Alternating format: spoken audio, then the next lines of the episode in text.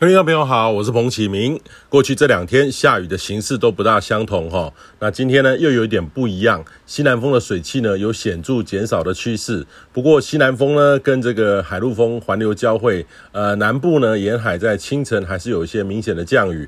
那预计呢今天南部除了早上的降雨之外，还是有一些局部零星的云系移入。午后热对流呢也要稍微注意一下，但是呢将会比前两天雨势少很多哦。那周末呢会更为的减少。转为零星的阵雨。那过去呢两天，在高雄的冈山、鹿竹，还有大社、台南的永康呢，都超过四百毫米的降雨哈。累积这两两天，分别在沿海区域，还有昨天的靠山区，都有些显著的降雨。今天的雨势呢，会稍微趋缓很多。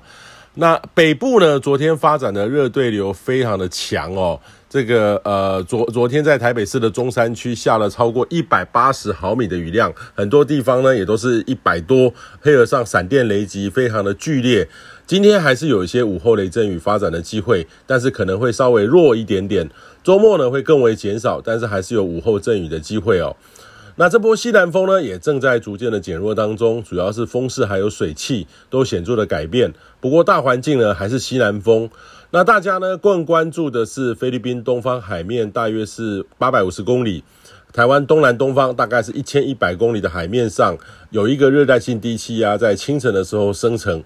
预期呢，可能会在明天就有机会正式被命名为今年第九号台风梅莎哈，呃，它叫 Mesek 哈，基本上是由柬埔寨提供的名称，是柚木的意思哦。那预期呢，未来可能会先朝向日本琉球到台湾宜兰东方海面宫古岛的附近通过哈，这两个之间，然后再往韩国附近前进，接近台湾东方海面的时间点呢，大概是周一到周二之间。但是这个只是未来的预测啦，哈。由于太平洋高压有东退的趋势，未来移退移动呢，还是受到这个高压势力的影响，也不排除较为接近宫古岛的附近。这个对台湾东部海域呢，影响是比较显著的。目前呢，海温或低压环流的发展很有利于台风快速成长，所以提醒您呢，下周一二在东半部或是东北部的海域有水上活动的话，务必要留意，可能会有较大较大的浪高哈，然后或是长浪的发生。